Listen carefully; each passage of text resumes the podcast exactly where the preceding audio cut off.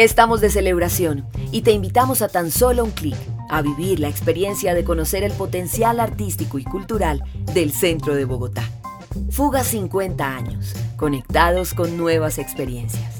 Hoy nos acompañan Patricia Ariza, directora de teatro, actriz y dramaturga, y Carlos José Reyes, dramaturgo, director e investigador y teórico teatral, para rendirle un homenaje a Santiago García, director del Teatro La Candelaria, quien falleció en marzo de 2020.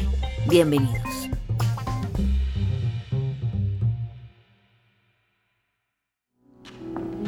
Tantos años y todavía no encuentro la respuesta. Sepan que no tengo mucho tiempo y se me esfuma el que me dieron. Ustedes, los asesinos, los que volvieron este suelo basura, no pasarán. Ustedes enterraron puntas de pedernal en mi cuerpo. Yo me les enfrento con la creación. He pintado lobos y los he puesto a volar. He pintado rostros que hablan lenguas cifradas. He hablado con los muertos y he visitado el futuro. Ustedes mientras tanto han bebido nuestra sangre. No los perdono porque no me olvido de mí, ni me olvido de mis hermanos. Mis hermanos están en mis heridas. Dejo cientos de personajes que rondan en las noches. ¿Quieren saber quién soy? Soy el payaso de Paulina Pinzón, el arcángel de Gabriel García, que murió picado de culebra, el padre de Catalina y María del Rosario, el novio de María Bella y el amigo de Patricia. Soy grupo, soy Santiago, soy creación colectiva, soy cuerpo. Carlos José, buenos días. Buenos días. Me alegra enormemente conversar con usted sobre Santiago García. Para mí, eh, Santiago García ha sido el mejor director de teatro que ha tenido Colombia en toda su historia. Creo que Patricia mencionaba en algún momento que era como un hombre del renacimiento. Sí, yo recuerdo eh, una figura como Leonardo da Vinci, era dibujante, era inventor, era uno de los grandes pintores. Pues bien, Santiago, aparte de ser director y actor de teatro, de haber terminado arquitectura, también era dibujante, hacía escenografías, tenía una serie de acuarelas en su obra, es decir, él era como incansable en buscar formas de expresión eh, de una complejidad enorme. Patricia, ¿cómo recuerdas tú del paso, digamos, de la Universidad Nacional y del Teatro El Búho a la creación de la Casa de la Cultura? Pues yo entro en la Universidad Nacional, yo estaba estudiando en la Universidad Nacional, estaba estudiando artes y allí nos informaron que había un señor que había llegado y que necesitaban unos actores estudiantes para que para que fuera, pues para que participáramos. A mí me llamó mucho la atención, yo no tenía antecedentes en el teatro, de nada, estaba todavía muy jovencita y entonces la fui y hablé con Santiago. Dijeron que con Carlos José también y me dijeron que qué pena, pero que ya todos los papeles estaban asignados, entonces que si yo quería podía tomar nota de pues de los ensayos, estar ahí. Yo estuve presente, o sea, mi primer contacto con el teatro fue ver dirigir a Santiago y jamás se me olvidará, recuerdo, y entonces Santiago me pidió que tomara notas, eso para mí fue como, como un doctorado temprano, ver dirigir a Santiago, a, saber quién era Bertolt Brecht, entender también a Galileo, conocer a Galileo, digamos, todo eso lo conocí de un solo golpe. Y entonces pues me fasciné con el teatro. Me acuerdo mucho que en una fiesta usted y Santiago nos preguntaron que, lo más importante era fundar un teatro independiente y entonces que quienes acompañaban esta aventura. A mí me había costado mucho trabajo entrar a la Universidad Nacional porque yo fui expulsada del colegio, tuve que presentar los exámenes en el Ministerio de Cultura, porque en esa época no existía el ICFES, y pasé y entré a la universidad y me costó mucho trabajo entrar a la universidad, pero eh, Santiago y Carlos José me sacaron de la universidad, porque preguntaron quiénes se sumaban a esa aventura. Yo me sumé, por supuesto, y entramos desde el comienzo, desde el primer día. Estuvimos en la Casa de la Cultura, alquilamos una casa en la calle 20 con carrera 13, pequeña, era como un taller de mecánica antes, y la, la adaptamos para, para, un teatro, era como un teatro de cámara, era, era pequeña, cabían como 120 espectadores, creo. Y allí se empezó a hacer un teatro, es decir, se empezó por primera vez, había antecedentes del búho, por supuesto, de la guardilla, hubo esos teatros, pero aquí ya entra un equipo de gente, todavía no éramos un grupo propiamente, pero sí un equipo de gente con una decisión fundacional enorme. O sea, yo creo que por la influencia de Santiago y de Carlos José sabíamos que ahí estaba eh, no, no, solamente abriendo un teatro, sino abriendo una época, abriendo una época para el teatro, para el teatro independiente. En ese momento el dinero no existía para nada, o sea, lo poquitico que entraba era para pagar la luz, el teléfono y una secretaria. Y la, y la, entonces nosotros salíamos con Peggy Killan a la calle a, a, decirle a la gente, casi que a cogerlos del cuello, decirle, mire, esta obra es muy importante para su vida, es una obra, y entrábamos gente de la calle que, que venían a ver las obras. También empezó a venir la intelectualidad, eso fue al comienzo. Después la Casa de la Cultura en muy poco tiempo se volvió un lugar, un referente urbano de Bogotá, cultural y artístico importantísimo. Allí, Carlos José se acuerda, allí se hacían exposiciones de pintura, allí se hizo la primera exposición de Caballero, de Luis Caballero, expuso Alejandro Obregón, por ejemplo, a pesar de que era un sitio tan chiquitico y tan contrahecho, digamos, para, para cumplir esa misión que, que se estaba haciendo, se inició eh, había jazz, una vez a la semana había jazz con Plinio Córdoba y Peggy Drumgold. Eh, ahora le la, la, Orquesta Filarmónica de Colombia hizo su primer concierto de, de, de, música de cámara. El primer concierto de la Filarmónica de Bogotá lo hizo en la Casa de la Cultura. Con Raúl García, se, la, la Filarmónica se fundó ahí en la Candelaria y además eh, el Centro Nacional de la Canción Protesta también se fundó allí. O sea, había de todo, era, era, era de verdad una casa de la cultura, pero el, el eje, el centro de todo era el teatro. Había varios directores, estaba Carlos José, es decir, los, los fundadores eran Santiago y Carlos José, pero eh, cada tres meses se estrenaba una obra. Lo, lo asombroso es que en el primer año de la Casa de la Cultura, yo no sé si Carlos José se acuerda, que hicimos un festival que se llamó Festival de Teatro de Cámara. Festival de Teatro de sí, Cámara. claro. Y ese festival... Claro, que se hizo, entre otras cosas, se hizo en, la, en lo que hoy es, digamos, el, el Teatro Municipal Jorge Eliezer Gaitán, en la salita que luego fue durante muchos años la Cinemateca de Bogotá una salita que quedaba eh, a la entrada, digamos, del teatro donde fue la Cinemateca hasta hace poco.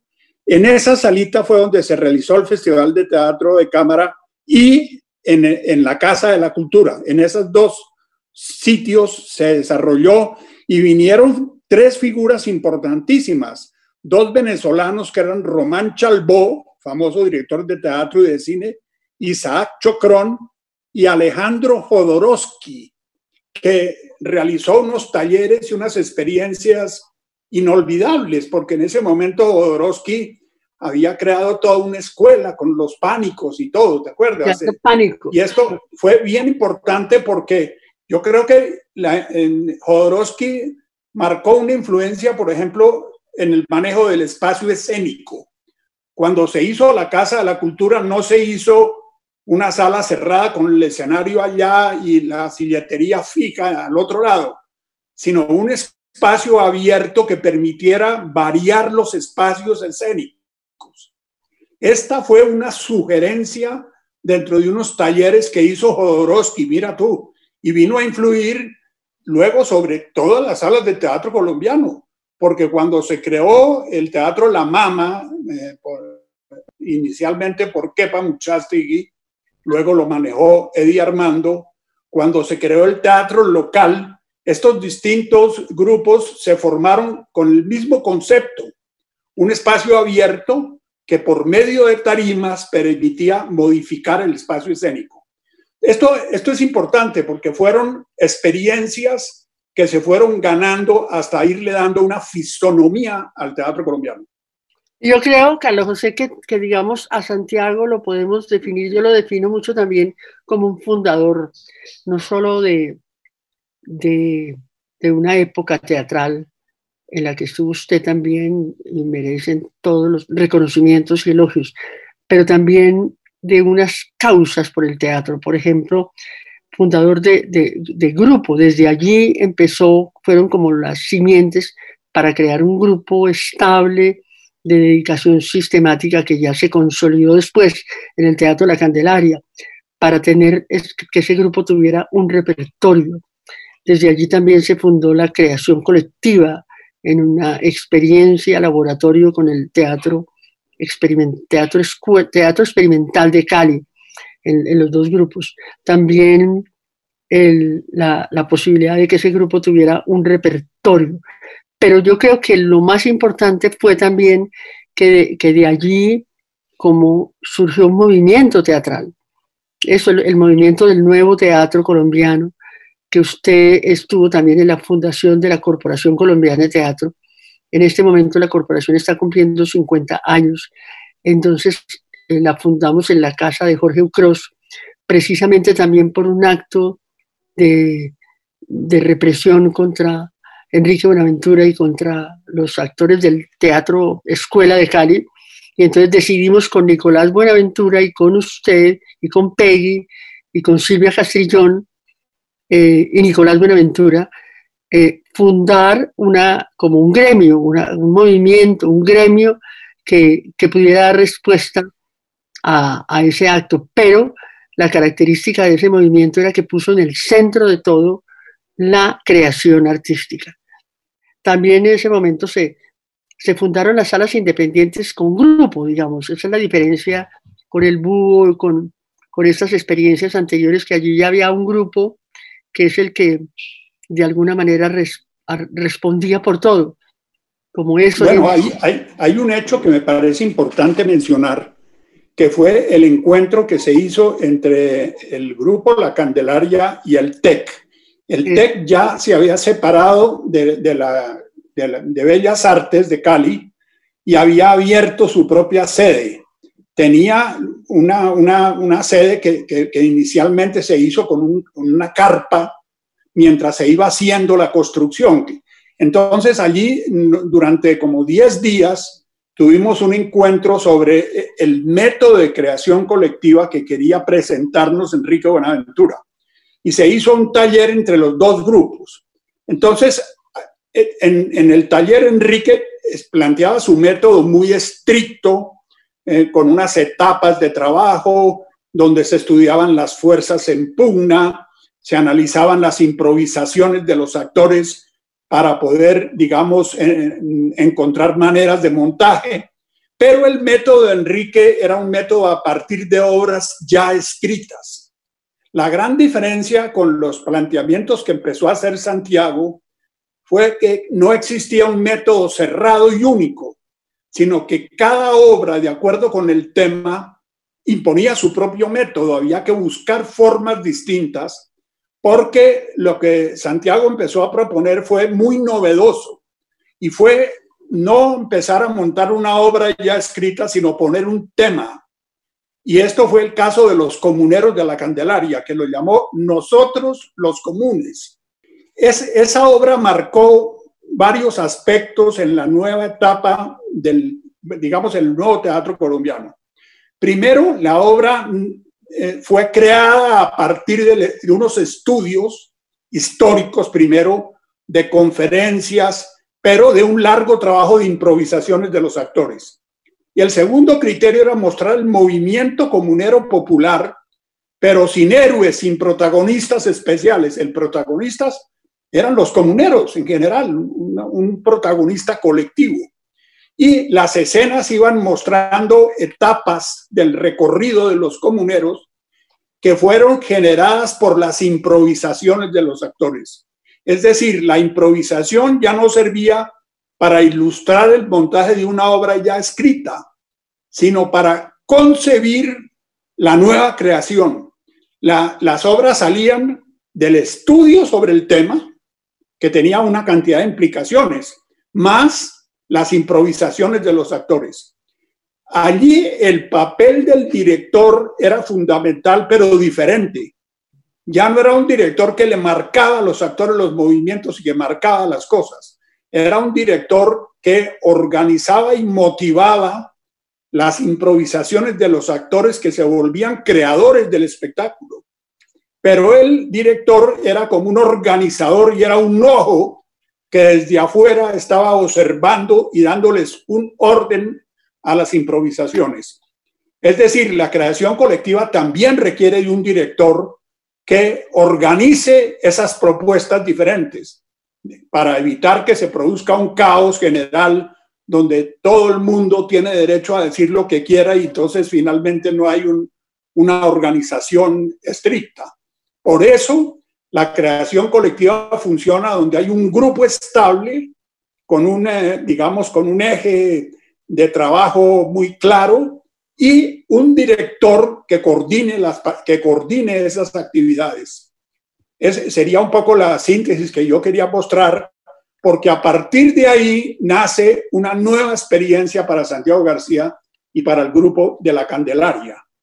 Y hay otra cosa, Carlos José, ya digamos, mirando a Santiago como en, en conjunto, yo creo que él era un hombre polifónico, por eso yo hice un documental que dice Santiago García, un hombre del Renacimiento, en homenaje al maestro, eh, porque era pintor, era arquitecto también, digamos, siempre tenía la mirada de la arquitectura presente, de la, o sea, de la, del trabajo espacial de la obra de teatro en el escenario, poeta también, los poemas de Santiago son bellísimos, actor, dramaturgo, tardíamente él empezó a escribir. Hay un libro ahora con sus obras de teatro que son de él. Y también devino en, en, como Carlos José también, digamos que son personas que no solamente han sido actores, directores, etcétera, sino también yo los llamo pensadores del teatro, filósofos del teatro, teóricos del teatro. Santiago también empezó a teorizar sobre la creación colectiva y tiene cuatro libros sobre ese tema que es muy importante, pedagogo también, digamos, ejerció el papel de pedagogo. Entonces, por eso siempre decimos que Santiago es un hombre polifónico. Yo fui su compañera durante muchos años, tenemos una hija y dos nietos, y, también, digamos, conozco esa parte de Santiago, su, su parte personal, eh, un hombre maravilloso, un hombre extraordinario, con un humor eh, increíble. O sea, Santiago era capaz de hacer unos montajes, una puesta en escena para poder hacer para poderle hacerle un chiste a una persona, era capaz de, de hacer toda una puesta en escena para, para hacerlo. Él me decía siempre que, que, yo no podía participar en eso porque, porque yo me moría de la risa antes de tiempo de, de ver las cosas que era capaz de hacer un hombre generoso, generosísimo con su tiempo. Santiago dirigió durante 20 años en la Corporación Colombiana de Teatro el taller permanente de investigación teatral sin tener ningún pago, sin tener, digamos, él, nos enseñó eso, la causa del teatro. Por eso decimos que somos un grupo de dedicación sistemática, porque es más un modo de vida que un trabajo. Es una manera de, de vivir el teatro, pero no de no de ganar, pues a todos nos toca de todas maneras el rebusque, combinar con el rebusque por otros lados, pero digamos es, decir, no solamente fundó, fundó lugares, eh, métodos, eh, sino también causas, o sea, él, de alguna manera, a él le debemos que para nosotros el teatro sea como una causa por la que hay que luchar, trabajar, o sea, como la Candelaria ahorita, en plena pandemia, eh, tiene, tiene cuatro estrenos, por ejemplo.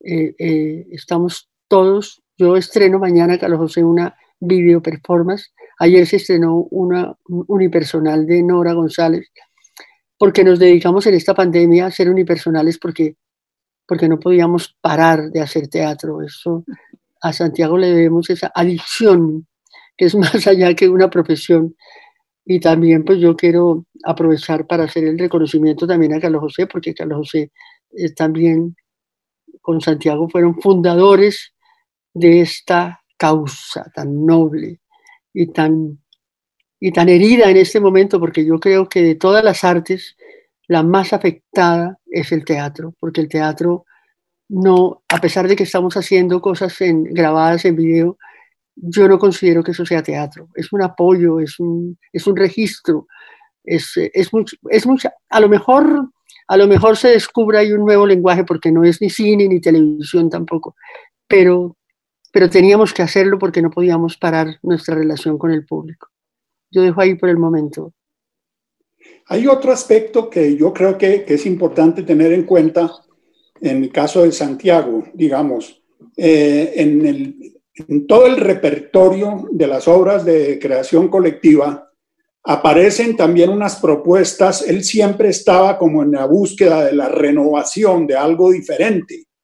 Desde nosotros los comunes y luego viene una larga lista de obras que, que trabajan sobre poner un tema, estudiarlo y desarrollarlo.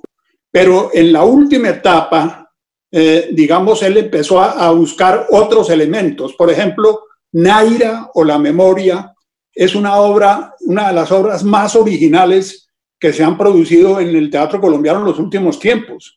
Es una obra que además tiene elementos del surrealismo, es como, como la memoria popular y la obra es como una plaza pública donde suceden una cantidad de acontecimientos.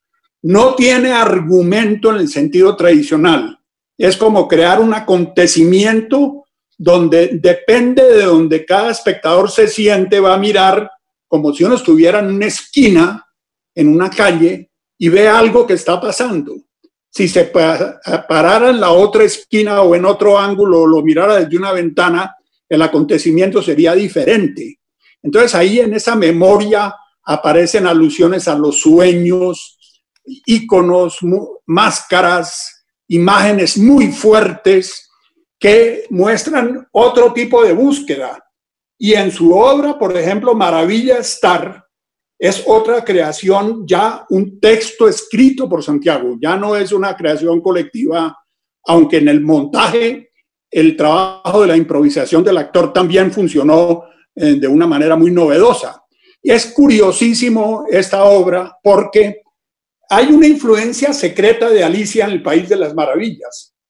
Es como si existiera un otro país al cual uno pudiera hacer un viaje y llegar, el país de los sueños, que es el país de las maravillas. Pero Santiago no hace una adaptación de la obra del reverendo Dawson, o sea, de Lewis Carroll, sino que con la idea general de Alicia, que se mete por un huequito y llega al país de las maravillas, también hay la idea de un viaje para llegar a ese otro lado.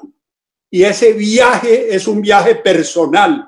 Es como el viaje donde el amor, la amistad, el encuentro con los otros y el recorrido, porque la obra es como un recorrido, también es una propuesta que liga un poco tanto elementos del distanciamiento brechtiano como del teatro del absurdo, que también le había interesado mucho a Santiago que había visto grandes montajes de Beckett y de Ionesco en Francia. Y entonces él no perdió ninguna de esas influencias, las transformó y las usó para beneficio de, del teatro colombiano, con un criterio, y es que el teatro es un arte, como dice Patricia, sagrado. ¿En qué sentido? Es un arte creativo, arte de creación y de búsqueda permanente, de búsqueda insaciable. Eh, hasta los últimos años donde trabajó Santiago, había una propuesta novedosa. La última propuesta está, por ejemplo, empieza con una obra que se llama No es nada personal, donde cada actor estaba mostrando su relación con el teatro. Entonces Santiago le dijo a cada actor, busque usted cómo es su relación con el teatro, muéstrelo y muestre una escena. Y entonces son una serie de escenas que se van dando donde cada actor está soltando, digamos, las imágenes y las propuestas de cuál ha sido su relación con el teatro. Es como una manera de sintetizar varias tendencias del teatro contemporáneo. Yo diría del teatro brechtiano, por un lado, de, la influencia de Chekhov. ¿Por qué de Chekhov?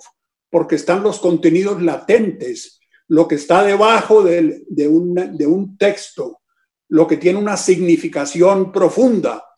Y allí, entonces, toda esta parte final era darle al actor como la responsabilidad de desarrollar su propio personaje, de crear su relación con el teatro y a través del teatro, cuál es su relación con la sociedad. Carlos José, hay una, hay una noticia importante. El Teatro la Candelaria acaba de terminar el montaje de Naira, el remontaje de Naira, en homenaje a Santiago, en una coproducción con el Teatro Mayor. Se va a presentar por ahora digital en el canal Capital también como un homenaje a Santiago. Y una cosa que hay que decir es que Santiago, a Santiago le debemos mucho el crecimiento eh, personal de los actores y actrices de la Candelaria que han devenido en directores, actores, eh, eh, también en pedagogos. O sea, al principio cuando empezamos, pues a todos nos tocaba meseriar, hacer el trabajo que todos los jóvenes tienen que hacer para poder sobrevivir en teatro. Hoy en día, todos los de la Candelaria, eh, yo, yo, enseño en la Universidad Nacional, por ejemplo, y dirijo, y dirijo gracias a que en algún momento Santiago nos pidió a los, a los que estábamos en la Candelaria ya con una experiencia dirigir. Entonces, hay una Candelaria real, la Candelaria del grupo, pero hay una Candelaria extendida también a otros proyectos, a, la formación de otros grupos. Eh, de allí nace, es como la Candelaria, yo creo que ha sido como un rizoma de donde han salido muchas cosas, muchos grupos, muchas, la, propia estructura de las salas de teatro, de, de, conseguir unas casas viejas y en el patio del solar construir los teatros. Entonces yo creo que, y, en eso siempre estuvo el maestro. El maestro falleció este año, el 23 de marzo, para cosas que nos, que, duelo que todavía no terminamos de hacer porque fue, fue, y sigue siendo muy duro para nosotros. Pero la ventaja es que el grupo se mantiene sólido, que, que no sé, Santiago está en la memoria nuestra y es como un ejemplo eh, implacable, o sea, ahí está presente. Entonces, montar Naira fue para nosotros también eh, muy emocionante, pero también duro, porque lo que dice Carlos José es una, fue una obra muy rara, es una obra muy extraña, es una obra muy distinta. Como dice Carlos José, Carlos José va a tener que hacernos el, un texto sobre Naira para el, para el prólogo de la obra, ¿le parece? De una vez le propongo eso. Y, y nos, no, nos, nos encanta porque estamos en una época también de la amnesia, de la desmemoria, donde, donde muchos jóvenes, por ejemplo, no conocen la historia del teatro y por eso Carlos José juega un papel tan importante con sus tomos de teatro y violencia en los cuales el teatro colombiano ha estado inmerso hasta la médula de los huesos de manera personal y también con las obras de teatro. Yo creo que como ya vamos a ir cerrando, pues yo le quiero agradecer a Carlos José, hacerle un reconocimiento también, ya lo dije, porque pues es uno de los fundadores de todo este sueño del teatro colombiano, del teatro contemporáneo colombiano. Gracias, Carlos José. Gracias a ti, Patricia. Y yo haría, diría una cosa como conclusión también, y es que la Candelaria está viva gracias, digamos, al impulso extraordinario, a la inteligencia y a la creatividad de una figura excepcional en nuestra cultura, que fue y es y será Santiago García es verdad. Entonces, pues no sé, nos despedimos de, de las personas que escuchen este programa, que es muy importante mantener viva la memoria histórica de Colombia, pero dentro de esa memoria está el teatro colombiano que, que la ha relatado. Yo creo que, si, si, alguna disciplina ha, ha, jugado un papel en el relato nacional de Colombia es el teatro. Entonces, Santiago y también Carlos José, por supuesto, han sido protagonistas de, este relato nacional. Gracias, muchas gracias.